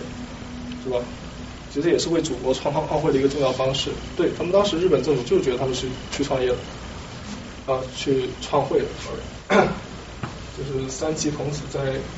东南亚某个地方的翻仓馆，然后还有很多日本移民去了夏威夷。当时夏威夷还不是美国的一部分，十九世纪当时夏威夷网王国，美国虽然通过各种方式影响了夏威夷的政治运作，但是。前往夏威夷的移民，就规模上来说，美国呃西方人不如日本人多，因为日本人离夏威夷相对来说更近一些。然后日本人特别多，然后日本当时海军发展特别快，所以美国当时非常怕。所以当时在就是中日甲午海战打完以后，没几年，夏威夷就被美国给占领了。应该说，美国派当地的人颠覆了夏威夷王王国政府，然后新成立的政府主动选择加入美国。当时主要一个考量就是怕夏威夷珍珠港落入到日本的手上，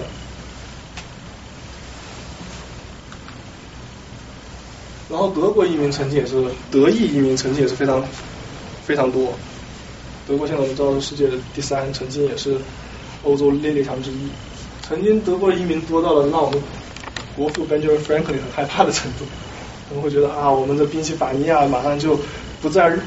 不在 Anglo-Saxon 啦，马上就变得日耳曼化了呀。他们这些人都不读书的呀，都不认字啊，都不会说英文啊，只会说德语啊。他们的文化也跟我们不一样啊，他们可能信天主教的人更多，我们信的是新教啊。我们这么具有革命传统的地方，居然来了这么一帮保皇的人啊之类的。然后他就说啊，这个他们是就是马上再过几年，他们就这个。宾夕法尼亚这个州议会就不需要翻译了，因为呃就需要翻译了，因为这一班这一波的那个议员要跟那一波议员解释在说什么，就是其实笑话那些德国移民选区选出来的议员说英文说的不好，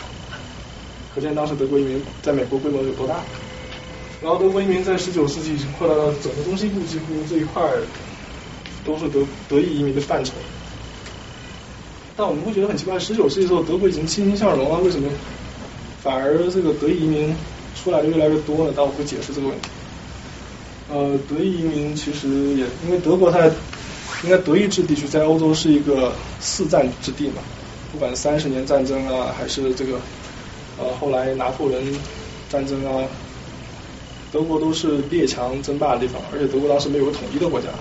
所以每次打仗都会导致一大批德意志人、日耳曼人选择移民到海海外去，而美国当时比较。好的一个选选择，然后以至于统一了以后呢，而且德国当时还有一个因素就是，英国当时的王室，现在这个温莎王室之前是汉诺威王朝，在一战以前他们名字叫汉诺威王朝，并不叫温莎王朝，因为改名温莎是因为一战的时候他们英国终于跟德国打起来了，他们在德国是有很大一块地的，然后很多德裔移民就是跟随着英帝国走南闯北，东征西讨。然后很多德裔移民最终选择在英帝国的各个角落定居下来，所以全世界可以看到德裔移民的的身影。然后就是我刚刚打算跟大家解释为什么就是德国跟日本他们经济起飞了以后，反而出来人还有这么多，就是有人解就是说这个国家的发展到一定程度的时候，其实是 enable 了这些移民，让他们有能力提供条件出来了。然后他们就是就出现一个经济起飞、移民规模也起飞的一个现象，就在这个某一个特殊的时期，国家经济好好起来了，国家强盛了，跑出去的人更多了。我们中国现在差不多处于这个时期，然后等再过一段时间，等发展到我们也成为西方列强之一的时候，然后才会出现进来的人比出去的人多。但我觉得中国很快就迎来这个拐点。而中国学术界还没有还没有，他对移民这个这移民这个问题没有深刻的认识。然后移民输入国他们也是，像美国啊、西欧这国家，他们自己也是自身的盲点。什么叫盲？怎么怎么说呢？就是。呃，哥伦比亚大学他们有一个社会学教授叫 Saskia Sassen，他有一个很有名的书叫 Global City，就是说在全球化时代会出现这么不应该以国家为单位来研究经济和移民问题，应该以城市为单位。就是说，比如说纽约，他们这边人的特点可能跟上海人更接近，而不是跟 Ohio 的人更接近，对吧？这些地方他们会出现这种。劳工市场分层的现象，服务业会非常发达，工业会迅速外外包或者是转移到其他地方去，然后出现两极端的服务业，一个就是高端服务业，你可以从事法律啊、会计啊、金融这些方面的服务业，然后另外呢就是低端服务业，因为提供家政啊，或者是呃修草坪啊，或者是什么 维修水管啊，各种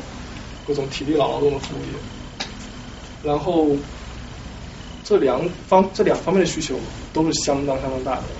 可是政府他们只愿意管上面那一块，下面那一块他们管不好，也管不了，所以这是他们正常的一个盲点。因为如果你真的要管这个低端服务业的话，高端服务业也很难生存下，也很难生存下去，因为这些人他们太忙了。经常加班啊，是吧？相信大家都有所体会，是不是？所以如果你们要是我们这些人如果要生孩子的话，没有低端服务能去让我们生活变得更便利的话，其实我们在纽约会生活的很辛苦。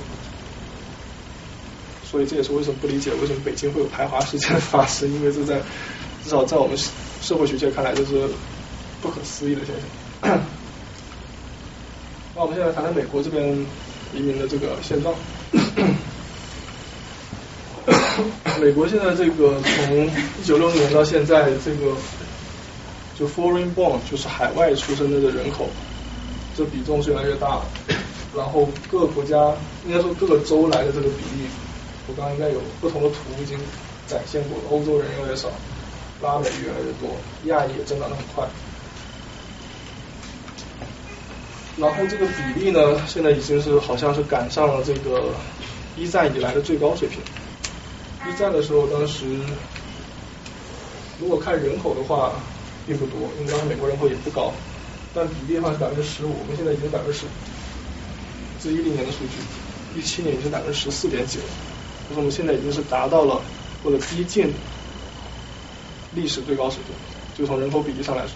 那人口规模就更大了，因为现在美国总人口数量也比过去大大多了。美国好像是二十世纪初才刚刚达达到一亿人口，现在是三亿多，对吧？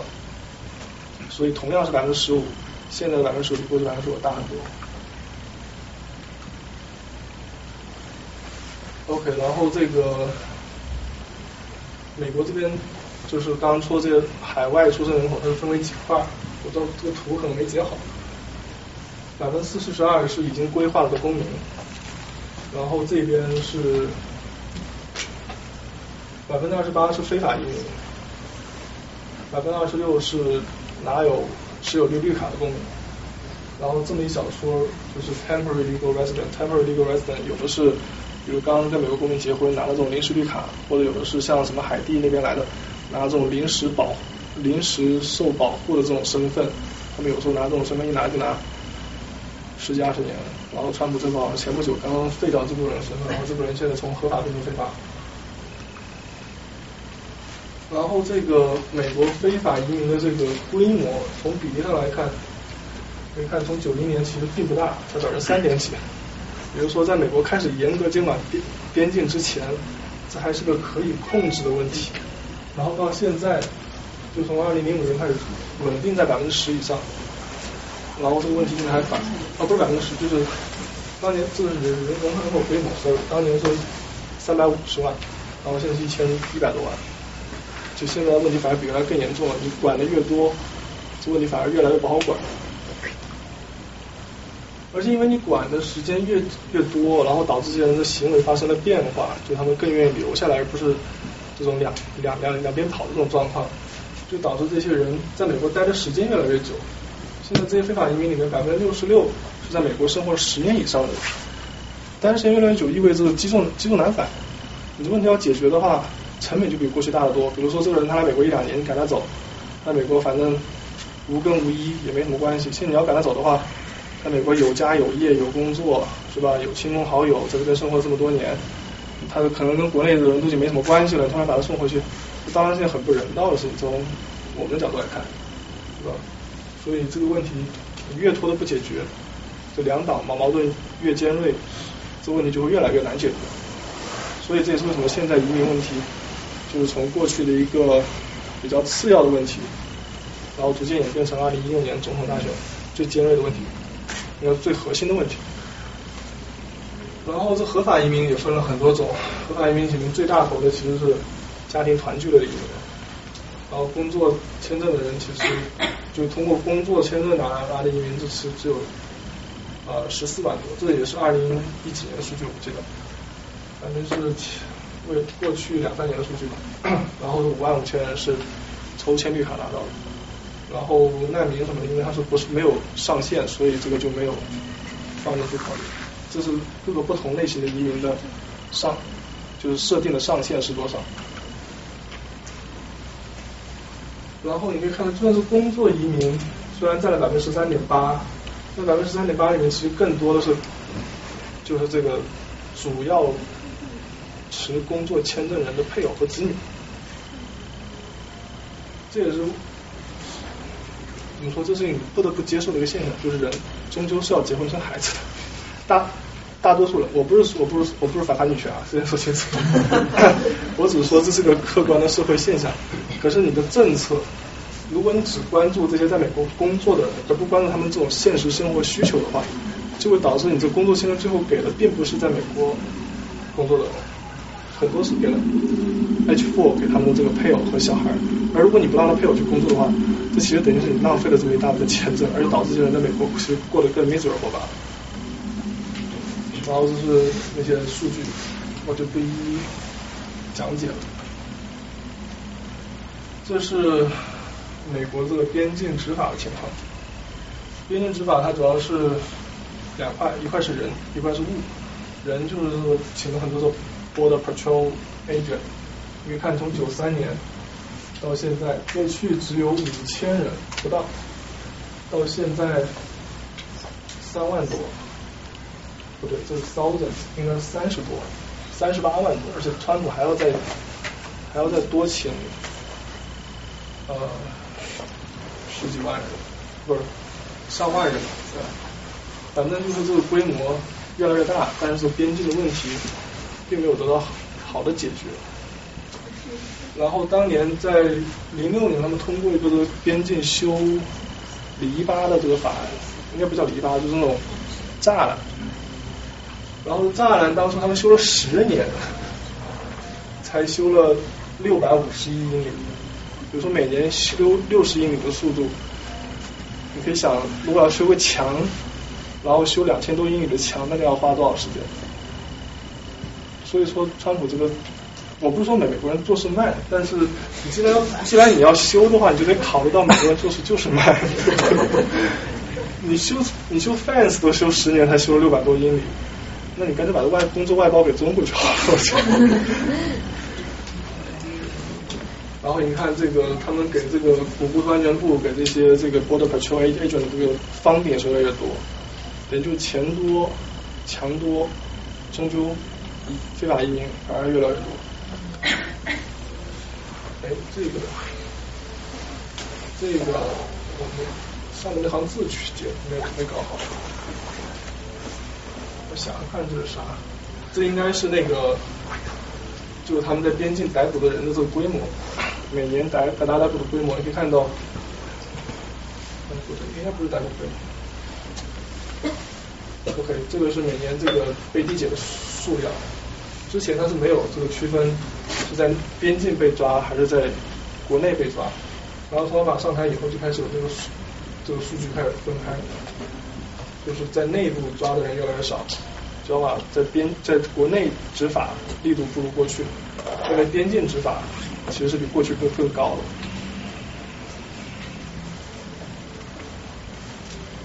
然后我们现在通行的这个移民法，其实从一九八六年这个里根总统当时签署这个法案开始，当时给三百万到五百万非法移民以合法身份，然后当时就是开始投资边境，加强边境的管控。而这些最终拿到这个大赦的人，只有百分之四十，最后成为美国公民，剩下百分之六十因为没有成为美国公民，导致川普上台了。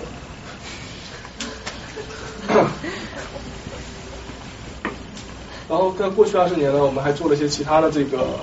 比较小小修小补的立法。最后一次是二零一三年、二零一四年，但是最后没有成功。虽然过去有很多次想重新再通过这种综合移民法案的这种改革。最接近的一次应该二零零七年，二零一三年、二零一四年，当时共和党他们这个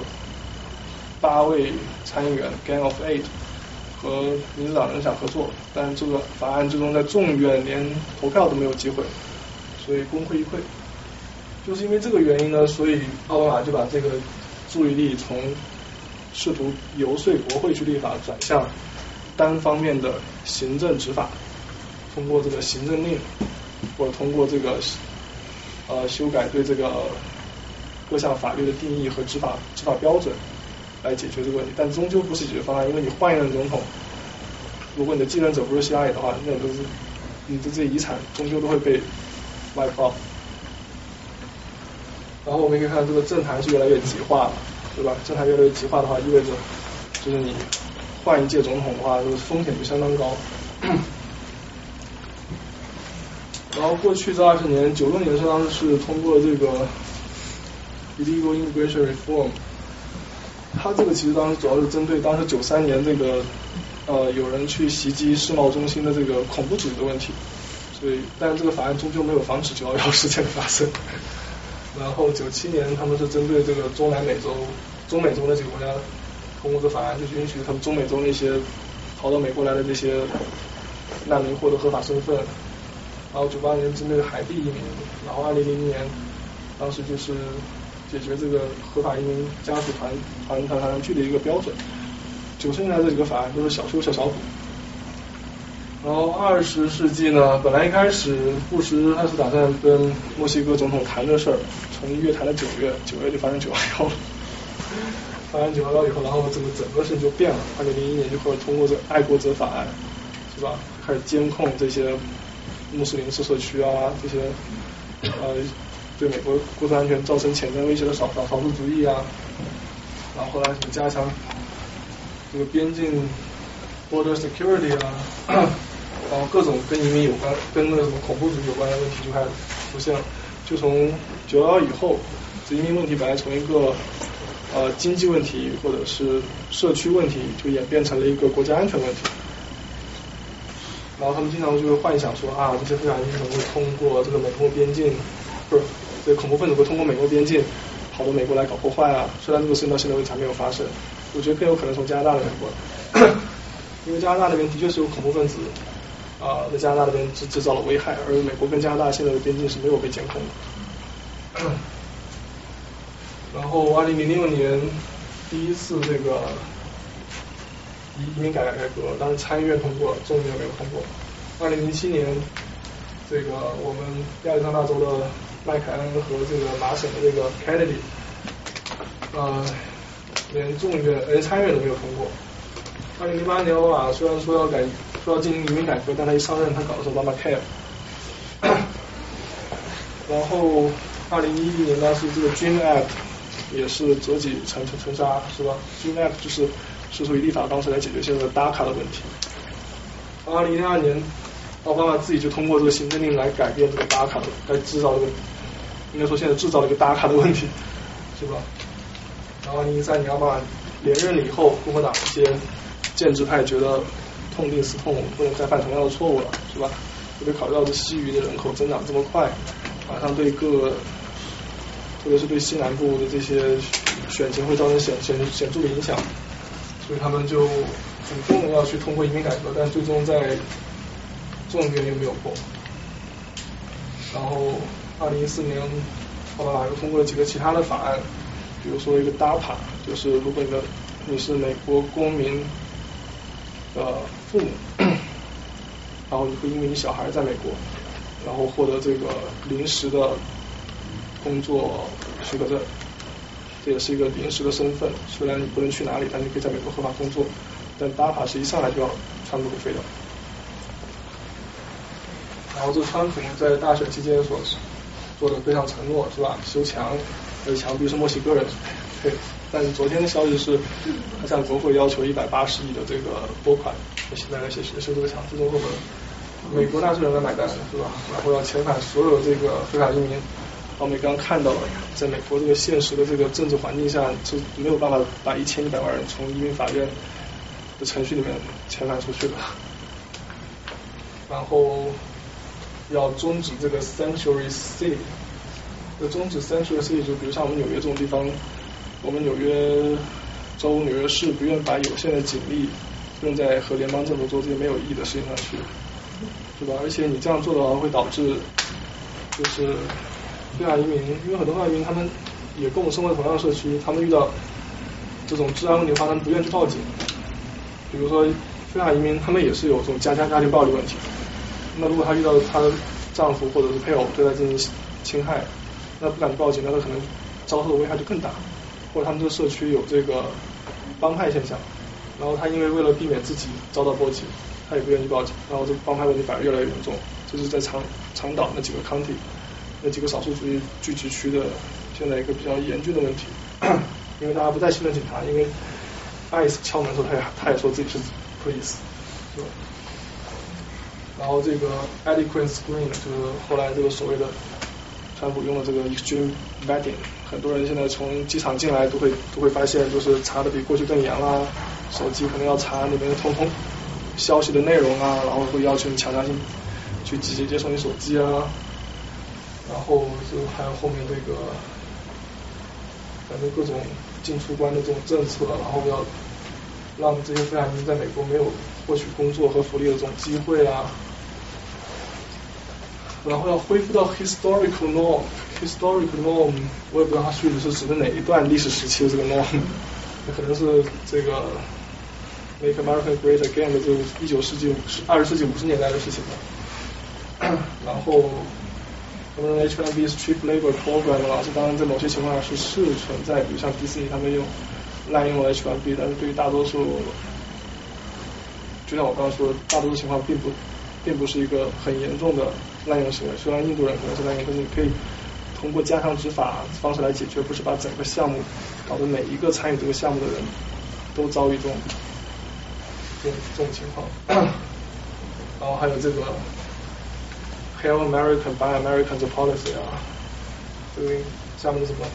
Muslim ban 啊，雇佣更多的这个边境执法的人啊。然后他现在可以做的，他其实跟奥巴马一样。也是通过行行政令的方式，或者通过这个国土安全部加强执执法这种单边的方式，他不需要跟国国会去合作。我们今年很多申请 H1B 的人都会都知道，就是他通过了一个 Buy American 和应该不是通过，应该说签署一个 Buy American Hire American 的这个行政令，在这个行政令下，就是过去很多 H1B 的这个标准和执法和那个执法甄选的这种。情况都跟过去大大不同，很多人收到了今年的这个 request for evidence 是历史最高水平，百分之四十的人好了，最后都收到了这个 request for evidence。然后他 还可以修很多这个移民监狱，这是他作为总统可以去做的事儿。然后他还可以去禁止叙利亚难民的进来，然后这个事情现在也是。一定程度上得到了这个最高法院的支持，虽然他这个行政受到了十八条挑战，但他还有一些事情他做不了啊，就是他一定要得到国会的这个支持才能做的事情，比如说修墙，他修墙如果国会不给他拨款，还是修不了，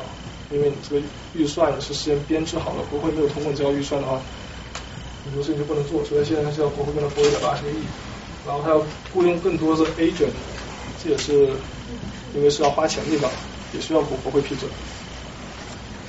然后这个出入出入境制度，因为这要涉及到修改法律本身，这也需要国会批准。然后如果他要大规模的修改在选比，比如说整个废掉这个事情，这也是不可能的。如果国会不同意，他是还是搞不定。而国会他们共和党内部的矛盾就已经很尖锐了，所以怎么说 H1B 会保留，只是说 yes。那现在关于 H1B 的不同，现在来说对 H1B 相关的一些 schedule 蛮多的，就是说 H 到以后就可以工作了。对。然后最新最新的那一个是说，呃，在你申到绿卡的时候，你在拿到 I 一四零之后，对。然后你就可以工作了？他不是说那个，可能他是说，因为你 H1B 住的只有六年嘛，最多六年，但是一般来说他不会马上把你申请绿卡。虽然说理论上你是拿到 H1B 以后，任何时候雇主会帮你申请，但一般雇主会剥削你剥削到第六年，然后再帮你申请这个绿卡。然后你你在 H1B 第六年过期以及到拿绿卡之间会有这么一个 gap，这么一个 gap，然后过去呢是有两个条款，就是呃允许你在这个 gap 期间 renew 你的这个 pending 的这种 status，你在这 pending 的情况下可以继续工作。过去有一个方法就是，他一次给你 pending 三年的这个 pending status，你在这个申请绿卡是否被批的结果出来之前，这三年也可以在美国合法工作。然后他现在要改的是这一块，就是说他不打算给你 pending status，就是说你用完 H1B 以后，先回去等着，等这个绿卡下来以后你再过来。那就是说无论如何，就是即使在排期的阶段是没有办法，你也要回去等。对。那就是说。但现在这个还没有，现在现在这个什么，只是有那个一个正规媒体报道这个事情，但他们具体会采取怎么怎么动作，还是要等他等出了这个最终的情况出来才。所以我的问题是说，他这方面相关的法律是从行政力就可以解决，还是说他必须通过国会来改改变这个非常这个法？到底是哪个情这个事情比较搞笑的是，他这个当年那个。这个法案是零零年国国会通过的，零年国会通过以后呢，就是行政机关，总共总统领导行政机关是，一直到二零一六年之前，他们都没有对这个法案本身进行施法和落实的过程，没有进行这个 implementation 这个过程，就他没有把这个法律变成行政部门内部的这个规章制度，他们之前他们只有一个内部的备忘录。二零零六年，后来经人泄露出来，才知道他们内部有个备忘录，但具体他们怎么做，它并没有一个完整清晰的这么一个流程。等于过去只是沿用一个老，相当于沿用老办法的那种方式来处理啊，一次性给你三年这样子。然后一直到奥巴马去年在川普赢了以后，十一月十八号，他们才对这个法案进行了详细的规定，制定了各方面的这个。这个各各个部门该怎么处理这个问题的情况？但这个法案是，但这个规章制度是在今年一月，去年一月十七号才生效，就川普上台前三天才生效。也就是说，这个法这个规章制度很明显会成为川普要攻击的一个奥巴马的遗产。所以奥巴马应该说，川普他要做的事情，就把奥巴马当年通过的那个行政令和这个规章制度再重新改一下就好了。因为国会的立法不会那么详细，它不会具体某一个细节或者怎么操作或者怎么审批，所以他要做的就是把这个事儿搞得比较难办，让我们大家没有留在这边的 incentive。所以，我比较悲观的预期就是这个事儿对我们并不利。呃，然后这个就要修墙啦，修墙现在是两千多个 mile。但是这个修墙的事儿并不好办，因为它跨越了很多条河，跨越了很多，甚至还包括了 beach，还通过了很多这个呃一些比较大的是市啊，然后还有沙漠，就各种地貌。你要在这种地方修墙，成本都是非常非常高。然后现在已经有人算出来，就是每一公每一英里的成本在四十万到一千万之间。你要修两千 mile。对，最终，而且墨西哥肯定是不会赔的。墨西哥已经说他不会赔了。然后他们除了修墙以外，你不能说光把个墙放那儿，一定还有这个其他配套的监管体系，是吧？其他配套什么电子设备啊，或者是无人机啊，这种，嗯，不然你修墙那边迟早还有人可以爬得过来，或墙打个洞钻进来，是吧？而且这个墙还会穿过国家公园啊、印第安人的领地啊、洪水泛滥区啊，还有私人住宅。呃私人产权。像之前不是那个谁那个呃 Cars Against Humanity 这个公司，他们不是在买了一块地，就专门说我这块地不会再卖给川普政府，所以他们要修墙的话，这块地方就会成为一个洞，会成为一个明显的漏洞。而你在美国，你就很难，除非你要动用这个 eminent domain 的这种权利，才能把这块地征收过来。但是征收的话，你要赔给这个公司很多钱，就等于是比如一本万万万利的买卖吧。因为你川普政府需要这块地，但我并不怎么需，但这个公司并不怎么需要。而且它并不是很有效，因为过去我们也修了这么多的这个 fence，修了这么多栅栏，非法移民还是来了。你修了墙，除非你在，除非你搞得跟长城一样的，动不动有烽火台啊，有人瞭望啊，上面有人驻守啊。而且我们当时有长城的时候，还是有这么多少数主义入侵啊，我们中原还被征服了两次，对不对？我们应该告诉他们，我们先，我们这个给他们讲点。说说人人生的经验，而且你要遣返的话，你要遣返相当于整个我还有的人口，就是这我这理论上来说，成本将高达四千到六千亿，这还不考虑到时间成本，时间成本刚才也看，这移民法院的系统已经是不堪重负了，而现在这个国土安全部的预算只有四百万，那个。就是这个 DOJ 是司法部，司法部的预算只有三百万，两边加一起才只有七百万，七百万，而且他们还要做很多其他事儿，不可能全部用在反移民上。所以川普这东西从一开始就只能是一个修墙啊，还有大规模一大大规模遣返，从一开始就是一件不现实的事情。但是民众比较喜欢听好听的口号，然后经济损失就更大了，这 GDP 可能会。降到百分之五点七，然后这个国债会增加八千个亿什么之类的。这个数据是 DC 的一个 Bipartisan Policy Center 这个智库所做出来的。然后他们那个 center 的那个，他们的 center 专专负责移民这一块的这个 working group 的那个 leader 是前国土安全部的部长 s h e r o 所以我想应该是比较有说服力的。然后这还不要说这个。人道主义方面的考虑是吧？大多数非法移民在这里是超过十六年，呃，将将近十六年，然后百分之四十的这些非法移民他们都有美国公民小孩，所以连孙子都都有。OK，今天就这些了。